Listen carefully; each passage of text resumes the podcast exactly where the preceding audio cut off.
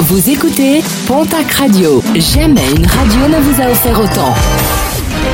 L'information locale à 9h, c'est sur Pontac Radio. Bonjour Jean-Marc Courage Sénac.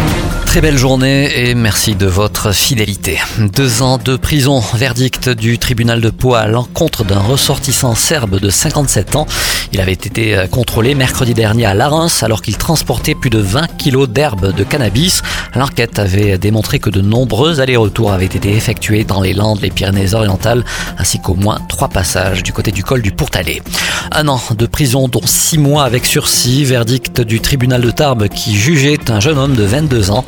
Un individu qui, addict à la cocaïne et au crack, avait alimenté la rubrique fait divers dans le courant de l'année. Ce dernier avait été interpellé après avoir tenté de revendre une voiture volée sur le bon coin. Il avait également exhibé son sexe au beau milieu des rayons d'un hypermarché à la Loubert. Un appel à la vigilance lancé suite à la multiplication de démarchages sauvages de plusieurs sociétés d'ameublement éphémères. Cible principale, les personnes âgées ou vulnérables qui sont invitées à visiter le magasin pour récupérer un cadeau.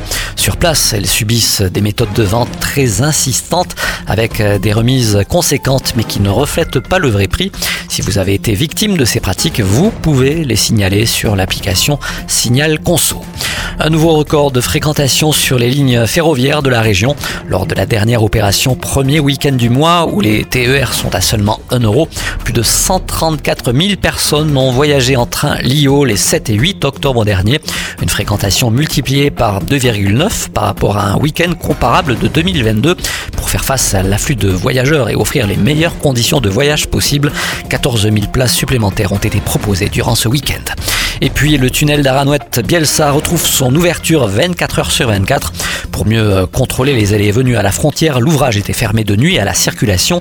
Une décision qui, selon plusieurs acteurs locaux, devrait favoriser l'activité touristique et économique des Hautes-Pyrénées et notamment de la vallée d'Or.